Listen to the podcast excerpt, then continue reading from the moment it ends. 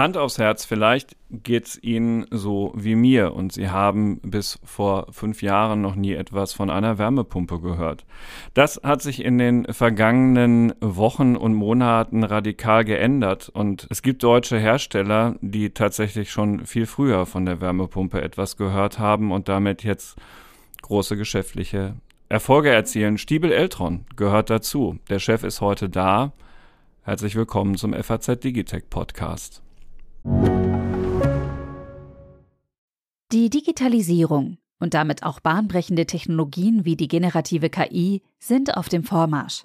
Investitionen in die digitale Transformation werden für Unternehmen zunehmend unausweichlich. PwC hilft ihnen dabei, zukunftsweisende Technologien einzusetzen und gewinnbringend in ihrem Geschäftsalltag zu nutzen.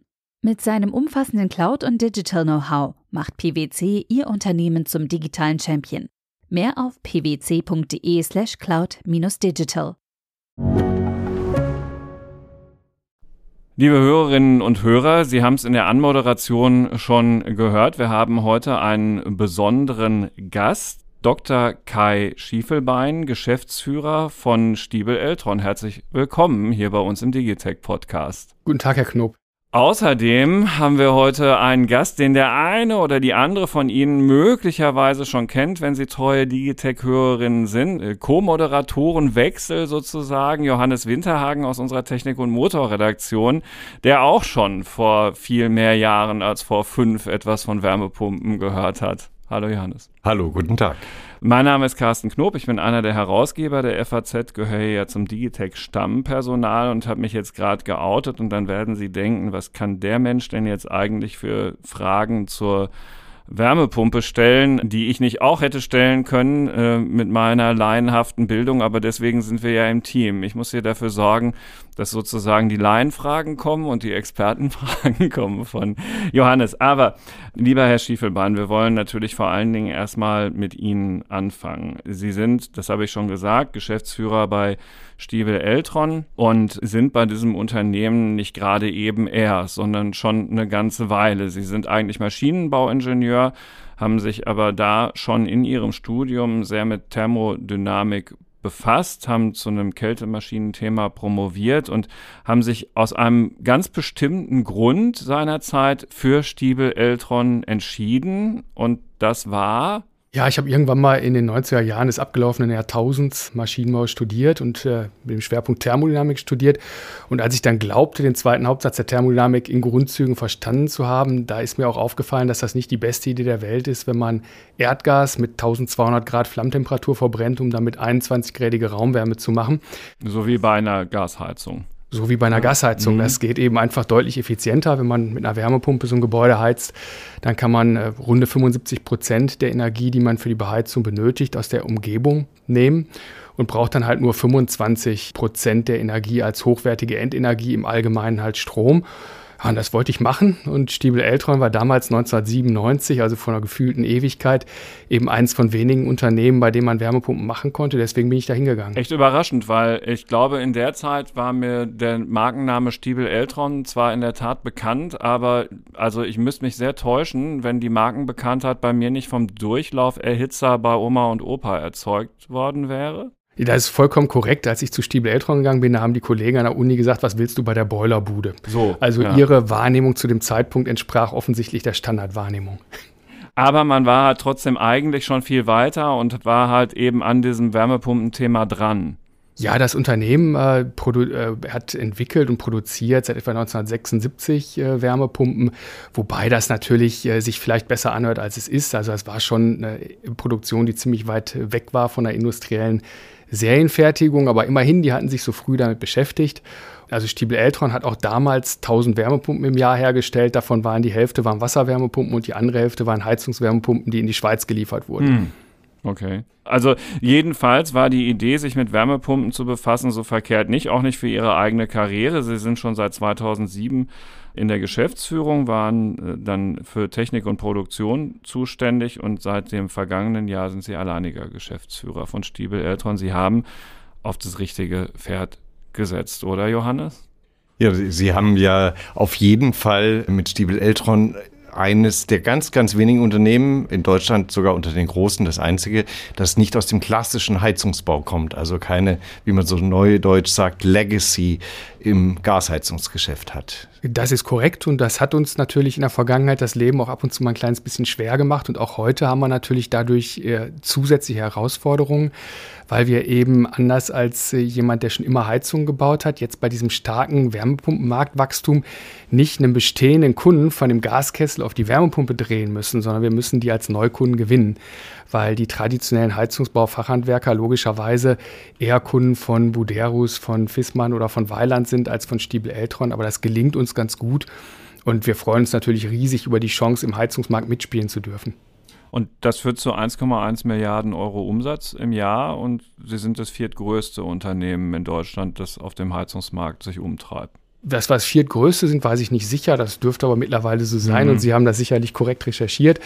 Das mit dem Umsatz, das hat im letzten Jahr gestimmt. In diesem Jahr wird er nochmal deutlich größer ja. ausfallen. Ja, der, der, das Wachstum des Wärmepumpenmarktes hilft uns natürlich sehr stark, wobei wir auch im Lüftungsmarkt oder im Bereich der Wohnungsstationen sehr stark wachsen. Also wir versuchen als mittelständisches Unternehmen schon immer zu vermeiden, dass wir ausschließlich auf einem Bein stehen, wobei die Wärmepumpe natürlich schon ein sehr mächtiges Bein von uns ist. Also aktuell unser Sprungbein. Es gibt ja einen sehr großen Push durch die Politik, auch wenn gewisse Verzögerungen momentan absehbar sind. Jetzt sind Sie ja vorher schon mit der Wärmepumpe stark gewachsen. 53 Prozent waren es 2022 mehr als 2021. Wenn jetzt die Politik nicht unterstützen würde, also das Heizungsgesetz käme nicht, wie viel wäre dann das Wachstum dieses Jahr? Wie viel Effekt macht das tatsächlich aus?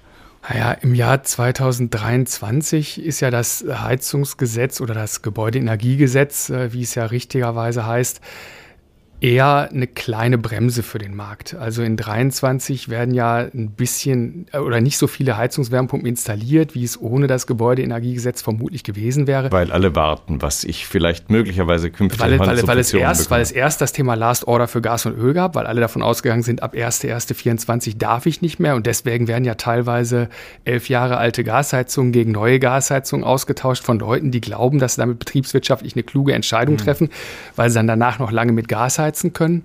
Genau, also erst gab es Last Order und jetzt gibt es Attentismus. Das sieht man ja an den neuen Förderanträgen für Wärmepumpen. Das sind im Moment so 8.500 Stück im Monat.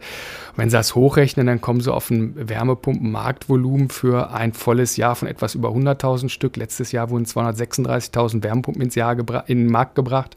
Jetzt braucht aber niemand glauben, dass deswegen dieses Jahr nur 100.000 Wärmepumpen abgesetzt würden. Es gibt ja noch Auftragsvorläufe, Auftragsbestände äh, aus dem Vorjahr. Also auch dieses Jahr werden sicherlich weit über 200, wahrscheinlich über 300.000 Wärmepumpen in den Markt gebracht. Aber irgendwann kommt dann mal eine empfindliche Lücke. Das sieht man an den Förderanträgen. Jetzt ist ja was passiert mit diesem Gebäudeenergiegesetz. Also höchstrichterlich ist jetzt erstmal dafür gesorgt worden, dass die Unsicherheit länger bleibt. Nun müssen Sie das Urteil nicht kommentieren.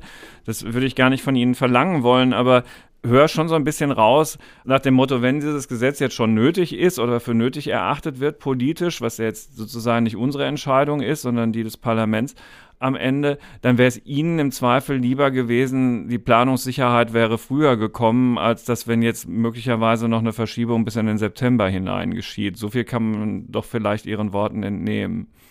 Industrie oder Wirtschaft braucht Planungssicherheit. Das mhm. ist ja eine Binsenweisheit. Das gilt für das Fachhandwerk, die ja ihre Mitarbeiter ausgebildet haben im großen Stil, damit die Wärmepumpen installieren können. Genauso wie für Industrieunternehmen wie Stiebel Eltron, die im großen Stil investiert haben, um die Produktionskapazitäten hochzufahren. Und das Geld für solche Investitionen kommt ja immer auch zum guten Teil aus dem Cashflow.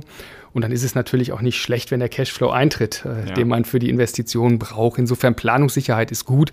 Aber ganz ehrlich, ob das Gesetz jetzt äh, zwei Monate früher oder später kommt, das ist nicht die wichtigste Frage der Welt. Wenn dann in spätestens zwei Monaten endlich diese Rechtssicherheit da wäre, sodass der Markt sich auch wieder einigermaßen kontinuierlich und berechenbar entwickelt, wäre es auch okay. Wäre das natürlich für alle Beteiligten sehr gut. Eine Frage, die unsere Leser auch in den Kommentaren immer wieder stellen, ist, wenn das doch die überlegene Technologie ist, warum braucht es dann diese Förderung? Warum braucht es dieses Gesetz? Also das Gesetz äh, braucht es im Grunde genommen und in ganz vielen Ländern Europas wird das ja ähnlich gehandhabt. Der Wärmemarkt braucht in Deutschland etwa ein Drittel der gesamten Endenergie. Das ist bekannt. Also sie brauchen etwa ein Drittel der Endenergie in der Industrie, sie brauchen ein Drittel der Endenergie im Wärmemarkt und sie brauchen ein weiteres Drittel, ein knappes Drittel im Verkehr. Der Wärmemarkt oder der, äh, der Beheizungsmarkt der Endkunden, der Wohnungsmarkt, ist der zweitgrößte Energieverbraucher nach der Industrie. Wenn man dann ein Klimaschutzgesetz verabschiedet und da stehen Ziele drin, CO2-Emissionen zu senken, dann muss man Maßnahmen ergreifen. Und bei dem, was an CO2-Emissionen aus dem Wärmemarkt kommt, ist es unabdingbar, dass man sich darum kümmert, diese CO2-Emissionen runterzubringen. Das geht nicht anders. Und wenn man das alleine den freien Kräften des Marktes überlässt, dann dauert das einfach enorm lange, weil Märkte natürlich ein Beharrungsvermögen haben und weil die Akteure in weiten Teilen sehr konservativ sind und weil Neues immer auch als Bedrohung und als unsicher wahrgenommen wird. Insofern ist die Tatsache, dass so ein Gebäudeenergiegesetz gemacht wird, weder ungewöhnlich in, im europäischen Kontext noch sinnfrei. Es ist eigentlich konsequent im Sinne eines konsequenten Handels. Wenn man ein Ziel hat, macht man auch Maßnahmenplan, um das Ziel zu erreichen. Das ist grundsätzlich die richtige Maßnahme und da wird man wenig Alternativen haben. Wenn Sie nach Förderung fragen, das ist ja der andere Teil, äh, wenn Sie es mehr oder weniger vorschreiben, denke ich, da muss man zumindest soziale Ungerechtigkeiten wegfördern. Es gibt ja tatsächlich Leute, die wohnen im geerbten Haus, haben sehr kleines Einkommen und für die könnte dann ja tatsächlich der Ausfall einer alten preiswerten Heizungsanlage zu einer existenziellen Bedrohung werden, wenn sie jetzt plötzlich in moderne, umweltfreundliche, aber eben auch in der Investition teure Technologie investieren müssen. Das zuzufördern ist richtig. Grundsätzlich wäre ich persönlich natürlich dankbar, wenn abgesehen von dem Zufördern sozialer Härten keine Förderung erforderlich wäre. Das wird halt vernünftige Energiepreise da voraussetzen. Ich, das wäre jetzt direkt mein nächster Punkt gewesen. Wenn die Stromkosten niedrig genug sind, dann müsste doch eine Wärmepumpe sich sowieso rechnen über die niedrigeren Betriebskosten. Denn, wie Sie sagen, etwa eine Jahresarbeitszahl von vier ist wahrscheinlich realistisch äh, im, im, im Schnitt der Gebäude in Deutschland. Das heißt, ungefähr das Dreifache, was ich an Energie reinstecke als Strom, kriege ich auch dann als Wärmeenergie raus, mindestens. Das ist korrekt und deswegen ja, bei einem vernünftigen Verhältnis von Strom zu Gaspreisen, da rechnet sich die Wärmepumpe von alleine und da funktioniert sie auch von alleine. Das konnte man in Deutschland auch immer wieder beobachten, wenn dieses Verhältnis mal günstig war. In Ländern, wo deutlich mehr Wärmepumpen anteilig verkauft werden als in Deutschland, da ist halt ein Verhältnis, also beispielsweise in Frankreich kosten die, kostet der Strom pro Kilowattstunde weniger als das Doppelte des Gases und äh, Frankreich ist ein Markt, wo im Moment etwa 40 Prozent der neu installierten Wärmeerzeuger Wärmepumpen sind. In der Schweiz sind etwa 75 Prozent der neu installierten Wärmeerzeuger Wärmepumpen oder in Schweden, da sind über 90 Prozent der neu installierten Wärmeerzeuger Wärmepumpen. In Schweden kostet das, der, der Strom pro Kilowattstunde aber auch weniger als das Erdgas pro Kilowattstunde. Deutschland ist in Europa halt das Schlusslicht. In Deutschland kostet äh, im vergangenen Jahr hat der Strom 3,23 mal so viel gekostet wie das Erdgas und das ist natürlich ein sehr ungünstiges ungünstiges Verhältnis. Und das Erdgas war nicht billig letztes Jahr. Mhm. Und das Erdgas war letztes Jahr im Durchschnitt nicht billig, aber der Strom war eben dummerweise noch, noch teurer. Mhm. Und mit diesem, mit diesem Verhältnis zwischen Strom- und Gaspreisen, da frisst die Energiewende ihre Kinder. Das heißt, äh, da wird der Verbraucher normalerweise raus aus dem erneuerbaren Strom hin in die fossilen Energien getrieben. Da ist sicherlich im Energiepreisdesign ein bisschen was schiefgelaufen, wenn man auch auf die Tatsache guckt, dass ja ein großer Teil des Strompreises durch Umlagen, Abgaben und Gebühren bestimmt wird. Also so oder so, Gebäudeenergiegesetz hin oder her, Sie antizipieren eine Marktentwicklung, die Sie selbst jedenfalls zu einem Investitionsprogramm veranlasst hat, das signifikant ist. 600 Millionen Euro, wenn ich richtig informiert bin, fließen insgesamt in den Ausbau der Produktion und nicht zu einem geringen Teil auch ähm, an Ihrem Stammsitz Holzminden weiß ich gar nicht, ob die Hörerinnen und Hörer genau wissen, wo das liegt. Also da ich aus Dortmund komme und dann am Ende so weit entfernt davon auch nicht aufgewachsen bin und man hin und wieder auch mal nach Ostwestfalen und so fährt, wusste ich es schon. Aber also um das auch noch mal kurz zu sagen und ich komme dann gleich auch noch mal auf die Frage zurück. Also es ist äh, zwischen Hildesheim und Paderborn oder zwischen Paderborn und Hildesheim, wenn man da eine Linie zwischen diesen beiden vielleicht etwas bekannteren Ortschaften ziehen möchte, findet man dann Holzminden äh, so mit einem kleinen Tick Richtung Paderborn, so fast auf der Mitte, nicht ganz ein Drittel vielleicht. Weserbergland heißt das auch, oder? Ja, also ja. Weserbergland hat einen niedersächsischen Teil, dazu genau. gehört Holzminden und nordrhein-westfälischen Teil, dazu gehört Höxter. Ja, aber bei Ihnen kommt äh, der niedersächsische Ministerpräsident vorbei, wenn Sie einen Ministerpräsident besucht, um zu gucken, was Sie in Holzminden so machen und wie Sie da die Produktion erweitern, korrekt? Ja, das ist korrekt. Genau. Also da wird investiert. Sie sind ein klassischer deutscher Mittelständler, so ein Vorzeigemittelständler, den vielleicht nicht jeder kennt, den man manchmal auch unterschätzt und technisch dann sowieso, der das aber schafft, anderen sozusagen äh, zu zeigen, wo die Hake ist. Gleichwohl machen das inzwischen auch viele andere Anbieter, was sie machen mit diesen Werbepumpen, zum Beispiel aus Asien und künftig kommt Carrier auch mit all seiner Macht mit ins Spiel, der amerikanische Anbieter durch den Zukauf hier. Also kurzum, Sie fühlen sich in Holzminden wohl und auch mit dieser Investition und halten das anders als andere auch aus, sozusagen sich diesem Wettbewerb zu stellen. Ja, also ich fühle mich persönlich in Holzminden natürlich sehr wohl. Das wird wahrscheinlich jeder andere Rennrad Rennradfahrer genauso sehen. In Weserberglandhügeln Rennradfahren ist genial. Aber Ihre Frage, die war, glaube ich, eine etwas andere. Ja.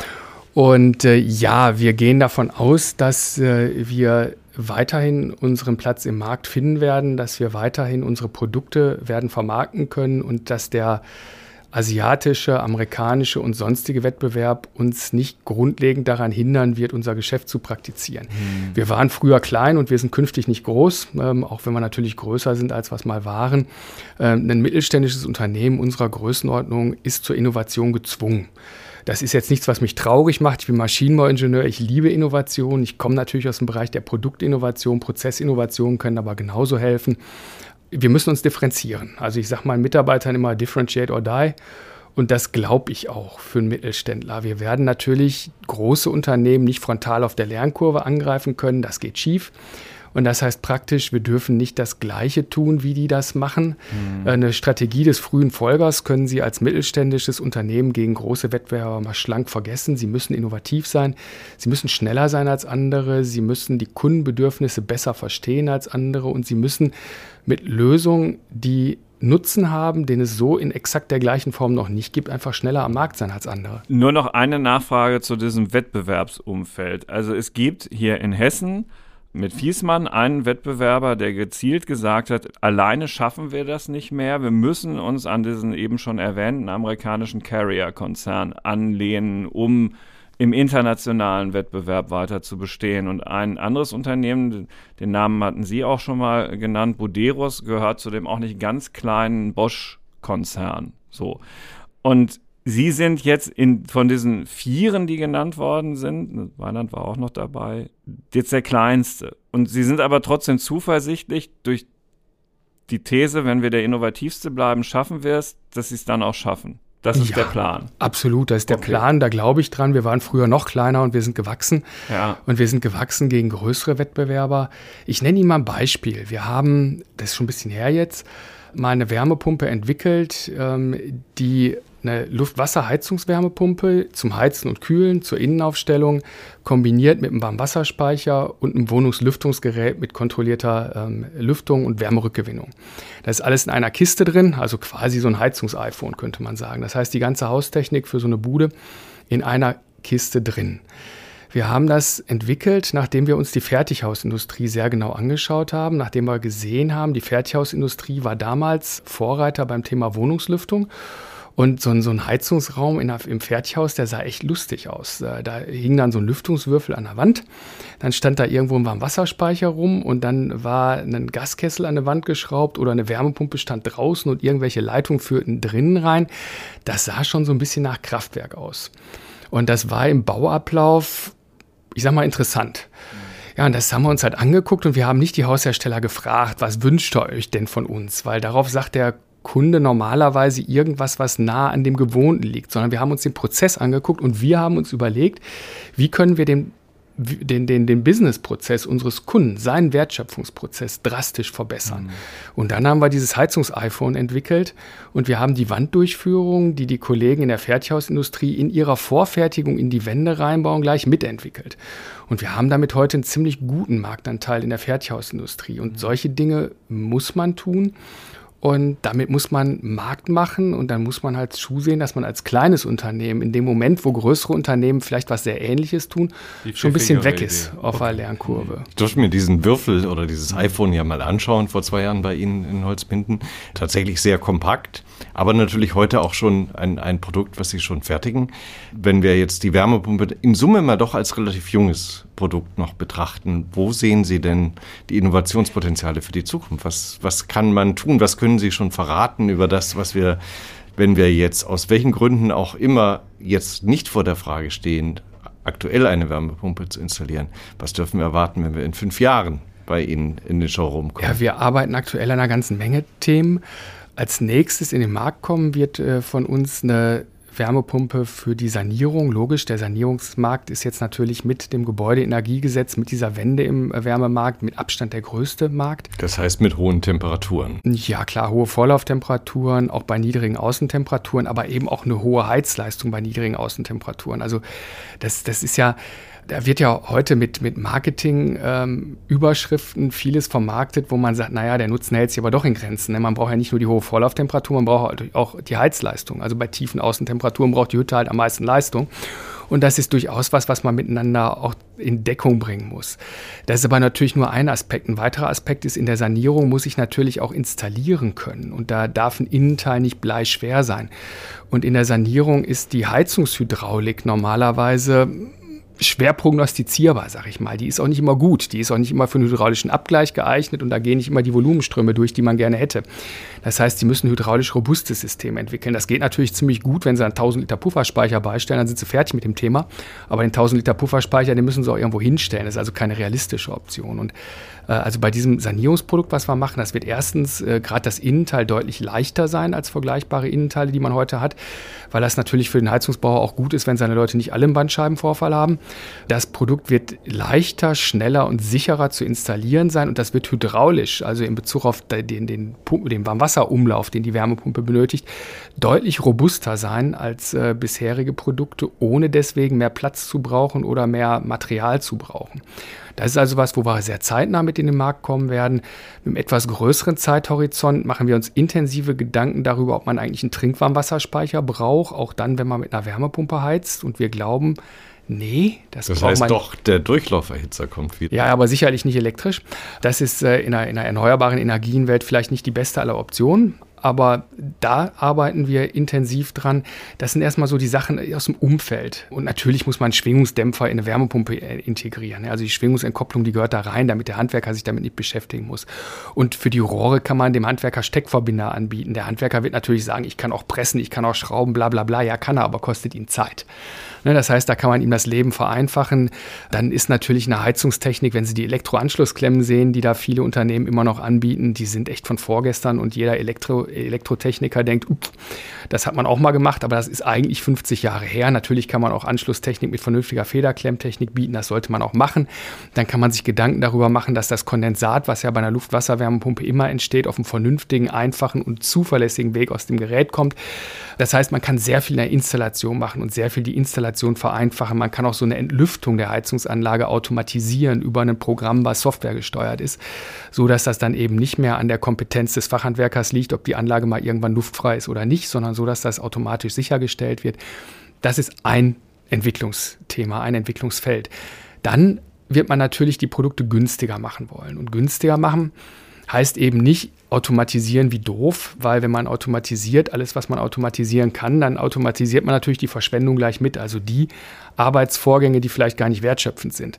Kann man machen, wird aber teuer. Und äh, deswegen geht es erstmal darum, das Produkt nicht komplexer zu machen, als es sein muss. Den Materialeinsatz reduzieren, Bauteile verwenden, die mehrere Funktionen auf einmal erfüllen. Das heißt, Kunststoff mit einer hohen Funktionsintegration auf der, auf der Hydraulikseite.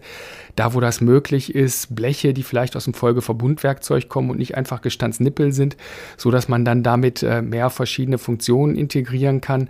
Einsatz günstiger Materialien, beispielsweise die Verdampfer von Wärmepumpen, die machen wir heute alle aus Kupferrohr, auf das dann Aluminiumlamellen aufgezogen werden.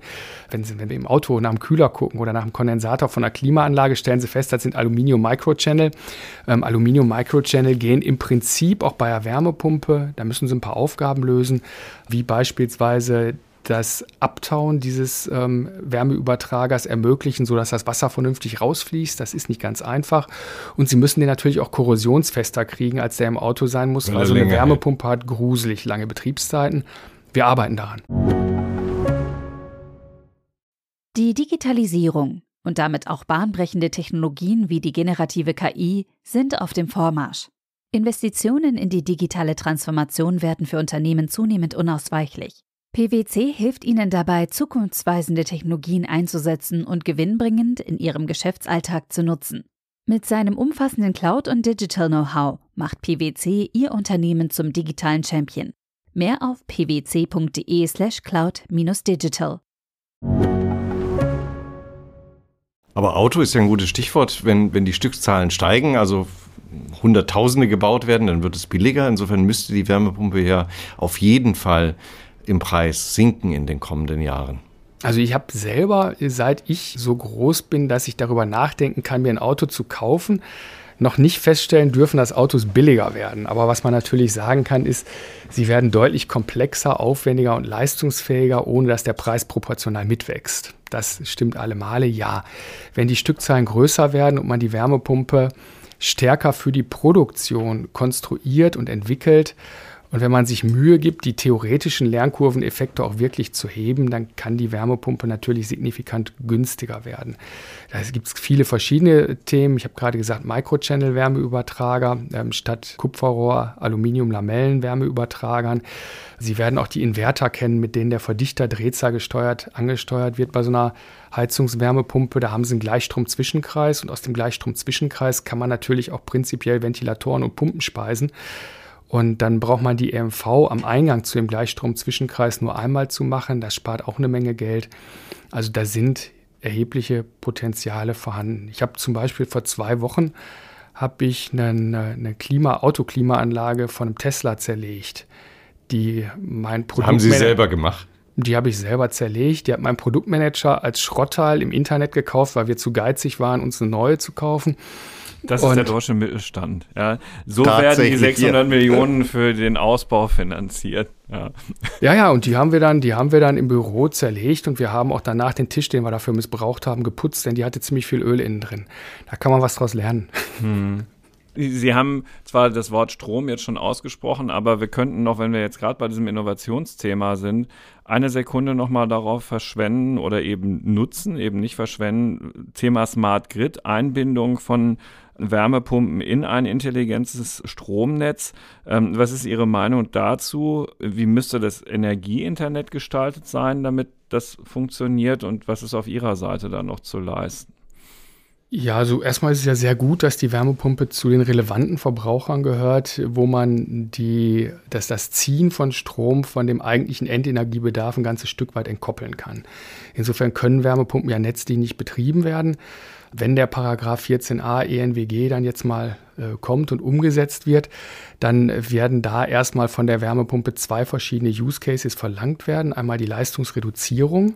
Das ermöglicht das dann dem Netzbetreiber in die Wärme quasi von außen auf die Wärmepumpe steuernd durchzugreifen und die Leistung zu reduzieren, so dass er eben Netzspitzen vermeiden kann, die insbesondere Ortsnetztransformatoren belasten würden. Und das andere ist das Leistungsmonitoring. Das sind erstmal so, ich sag mal, ein bisschen typisch deutsche Anwendungsfälle. Die sind ein Hauch konservativ und die wurden von Leuten entwickelt, die äh, Massendatenanalysen nicht wirklich trauen, die also direkt durchregeln oder durchgreifen wollen, durchsteuern wollen.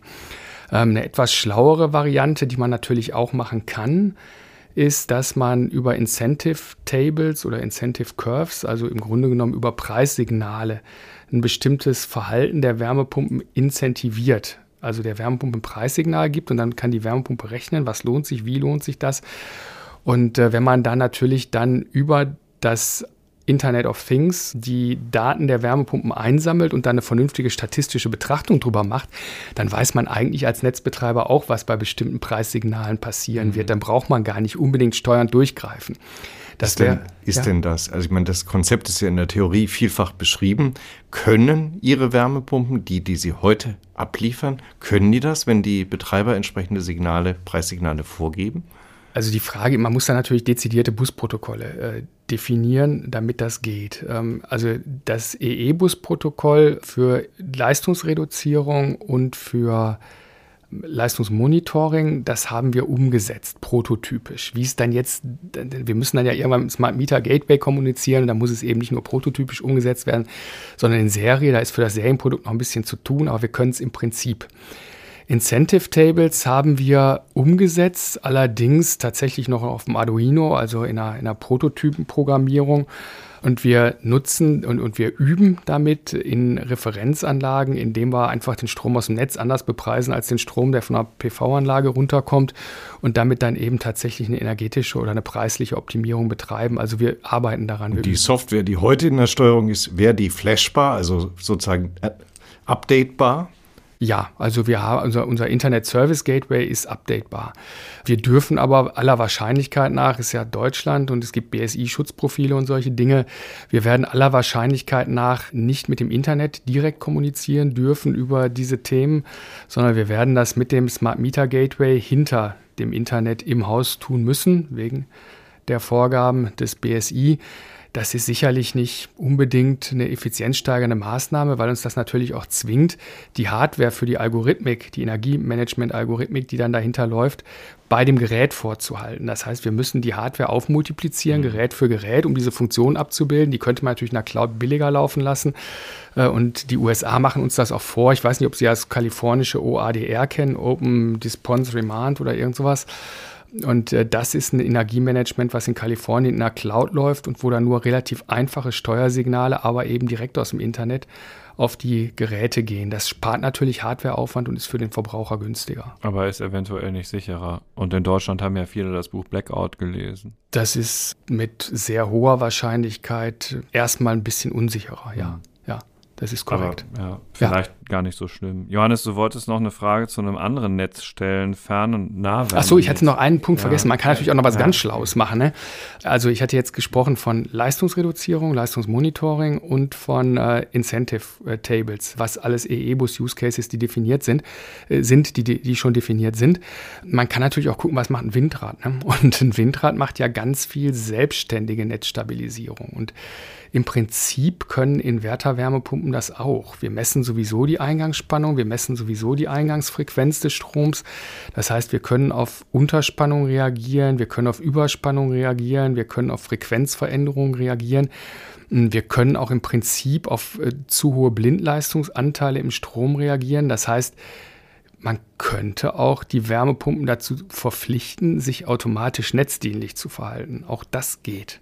Nun ist ja die, die Angst in, sagen wir mal, Teilen der deutschen Bevölkerung genau die gegenteilige, nämlich dass ich sozusagen an Autonomie verliere durch solche Dinge. Ist, sind wir da zu ängstlich oder ist es ganz gut, wenn wir so konservativ Stück für Stück mal gucken, was geht? Das ist ja fast eine philosophische Frage. Ne? Also ich persönlich, ich bin Ingenieur, persönlich denke ich, dass wir da zu ängstlich sind, weil wenn man guckt, mit welcher Lässigkeit alle möglichen Leute die Google-Nutzungsbedingungen hm. bestätigen. Klick, klick, Ja. Ähm, weg damit. Und ja, wenn man die dann als Ingenieur mal liest und sich überlegt, ob man die eigentlich bei klarem Verstand bestätigen wollte, dann sind wir ja eigentlich an jede Menge Automation extrem gewöhnt. Und äh, wenn ein Auto teilautonom fährt, finden wir das toll.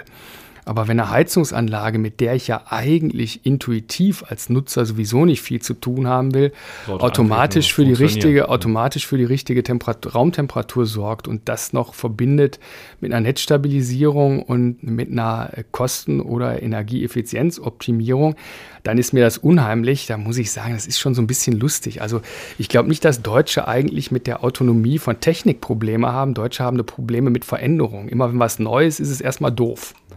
Fernwärme ist genau. ein wichtige, ja. wichtiges Beispiel. Wir denken ja immer noch in die Kategorien, mein Haus mein Auto, meine Heizung. An sich ist ja in ganz vielen, wenn ich nicht wirklich das freistehende Einfamilienhaus am Waldrand habe, sondern äh, sagen wir mal eine engere Bebauung, wie wir in Frankfurt-Sachsenhausen, dann ist ja durchaus sinnvoll, mal drüber nachzudenken, ist dieses Konzept überhaupt richtig und sind nicht quartiersweise oder sogar stadtviertelweise Wärmeversorgungssysteme die besseren? Und da gibt es ja auch Wärmepumpenlösungen für. Vielleicht können Sie uns ein bisschen erstmal erster Teil darauf antworten, ist das überhaupt ein sinnvoller Weg, der jetzt vielleicht auch forciert wird durch die, das neue Gebäudeenergiegesetz?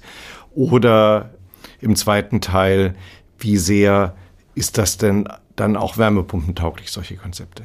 Also erstmal quartiersweise Wärmeversorgung ist natürlich eine ganz einfache Antwort darauf zu geben. Natürlich ist die schlauer. Wenn ich quartiersweise für eine Wärmepumpenversorgung sorge, äh, für eine Wärmeversorgung sorge, also ich sag mal, was weiß ich, meinetwegen 20 Einfamilienhäuser, dann kann ich das mit Erdwärme tun, dann kann ich ein vernünftiges Erdsonnenfeld runterbohren. Das ist einigermaßen wirtschaftlich, weil die Bohranlage von dem Sonnenbohrer, die steht nicht auf der Autobahn, sondern über ein Bohrloch. Das heißt, die ist wertschöpfend äh, zugange dann ist äh, der Preis für den Bohrmeter auch im vernünftigen Rahmen. Und dann kann ich da eine oder ein paar relativ dicke Wärmepumpen hinstellen. Dann brauche ich dafür keine Fläche in, dem, in den Gebäuden vorzuhalten, sondern ich habe die Fläche irgendwo, baue ich eine Doppelfertiggarage hin oder was und stecke die Technik da rein. Das ist äh, deutlich wirtschaftlicher und ich kann das natürlich, weil es deutlich wirtschaftlicher ist, kann ich eben auch zum Beispiel in die immer noch deutlich effizientere Geothermie investieren, ohne dass das Kostennachteile nach sich zieht und es ist dann natürlich auch in der Wartung deutlich wirtschaftlicher, weil natürlich die Wartung einer großen Wärmepumpenanlage, die, die steigt nicht proportional mit der Größe der Wärmepumpe und man braucht nicht mehr die vielen Kleinanlagen zu warten. Also die quartiersweise Wärmeversorgung ist auf jeden Fall eine exzellente Lösung, wenn die Leute sich zusammentun oder wenn es Betreibermodelle gibt, die das attraktiv erscheinen lassen. Damit kann man energieeffizienter arbeiten und für den einzelnen Endkunden wirtschaftlicher arbeiten. Fernwärme oder stadtteilweise Wärmeversorgung, das ist ein etwas schwierigeres Thema. Oder sagen wir mal so, es ist halt nicht so einfach, wie sich das viele vorstellen. Irgendwo ähm, Blockheizkraftwerk abgeschaltet und Wärmepumpe reingeworfen.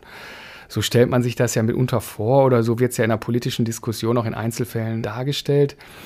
Da muss man wissen, so ein Fernwärmenetz heute ein einigermaßen modernes, arbeitet mit 90 Grad Vorlauftemperatur, 45 Grad Rücklauftemperatur. Das heißt, sie haben 45 Kelvin Temperaturspreizung. Und diese 45 Kelvin Spreizung nutzen sie natürlich, um dem Gebäude die Wärme zuzuführen. Jetzt wollen sie das mit einer Wärmepumpenanlage machen. Sagen wir mal, sie gehen runter auf 60, 35 als Temperaturpaarung. Dann haben sie noch 25 Kelvin über. Und wenn Sie jetzt die gleiche Energiemenge am einzelnen Haus bereitstellen wollen, dann müssen Sie halt den 1,8-fachen Volumenstrom da durchpumpen. Und das heißt ziemlich einfach, und das ist Physik, die rechnen Sie eben auf dem DIN A4 Rechenkästchen Papier aus, dafür brauchen Sie noch niemals einen Taschenrechner. Dann heißt das eben, Sie können bestehende Fernwärmenetze nicht mal eben auf Wärmepumpe umstellen. Sie können natürlich ein Fernwärmenetz bauen für Wärmepumpe, klar.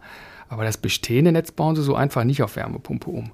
Hochattraktiv ist das trotzdem und insofern ist das, was im GEG e steht zum Thema kommunaler Wärmeplanung natürlich auch ein richtiger Ansatz, weil sie natürlich gerade bei dichter Bebauung und bei Gemischbebauung auch viele Wärmequellen haben regional. Das heißt die Großbäckerei, die irgendwo Prozesswärme äh, abführen muss, äh, seien es irgendwelche Lackieranlagen, Flaschenreinigungsbetriebe oder sonst irgendwas. Da sind ja auch jede Menge Wärmequellen vorhanden, die man dann eben wieder nutzen kann über Wärmepumpen, um woanders wieder Heizwärme bereitzustellen. Insofern macht kommunale Wärmeplanung gerade bei verdichteter Bebauung und in Gemischgebieten einen ganz tiefen Sinn. Also die Europäische Union hat neulich mal geschrieben, drei Millionen neue Stellen gibt es durch dieses Wärmepumpenthema im sozusagen Einzugsgebiet der Europäischen Union. Sie suchen neue Mitarbeiter, Handwerksbetriebe suchen neue Mitarbeiter.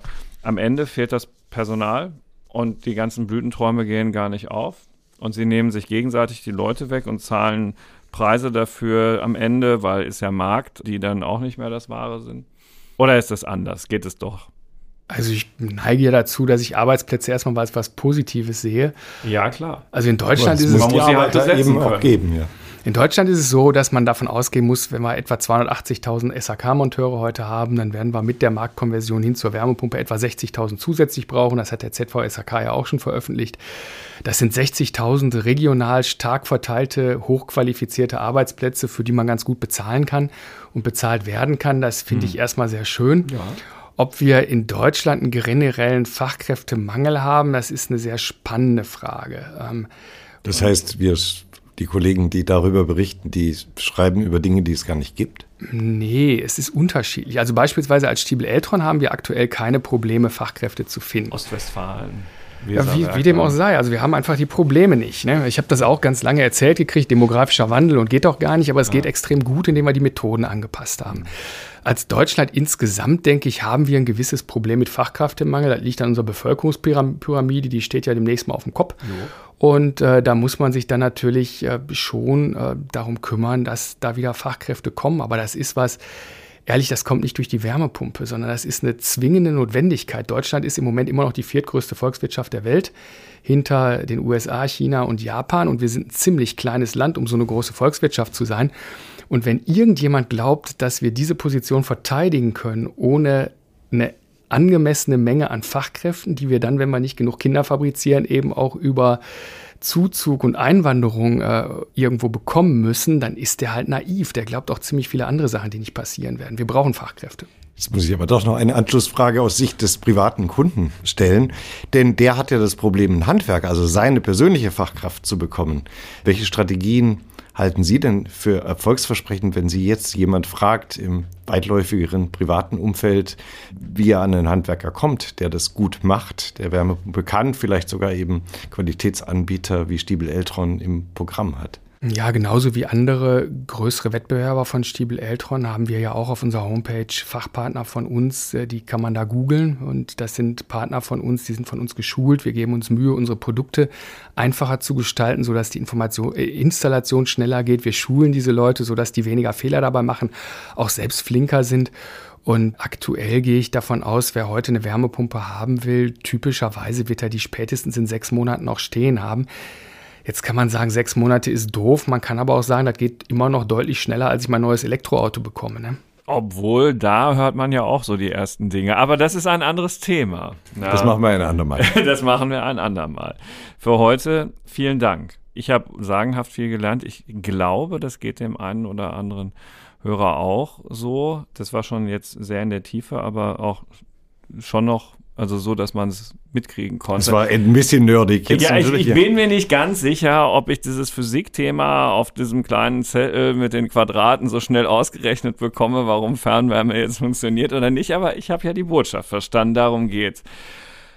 Vielen Dank, Herr Schiefelbein, und vielen Dank Ihnen, liebe Hörerinnen und Hörer, fürs Zuhören, für die Treue zum FAZ Digitech Podcast. Wenn Sie laufend informiert sein wollen über diese Themen, über die wir hier gesprochen haben und auch viele Themen, die Johannes Winterhagen und seine Kollegen aus dem Technik- und Motorressort so beackern, dann ist die FAZ Digitech App genau das Richtige für Sie. Da finden Sie auch alle weiteren Folgen dieses Podcasts, den wir schon mal gemacht haben, im App Store von Google müssen Sie natürlich die Nutzungsbedingungen unterschreiben oder Apple da auch. Jedenfalls für jedermann zum Download erhältlich. Vielen Dank. Vielen Dank. Ja, Herr Knob, herzlichen Dank. Tschüss.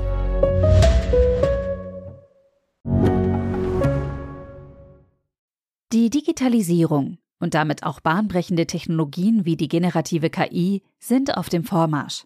Investitionen in die digitale Transformation werden für Unternehmen zunehmend unausweichlich. PwC hilft Ihnen dabei, zukunftsweisende Technologien einzusetzen und gewinnbringend in Ihrem Geschäftsalltag zu nutzen.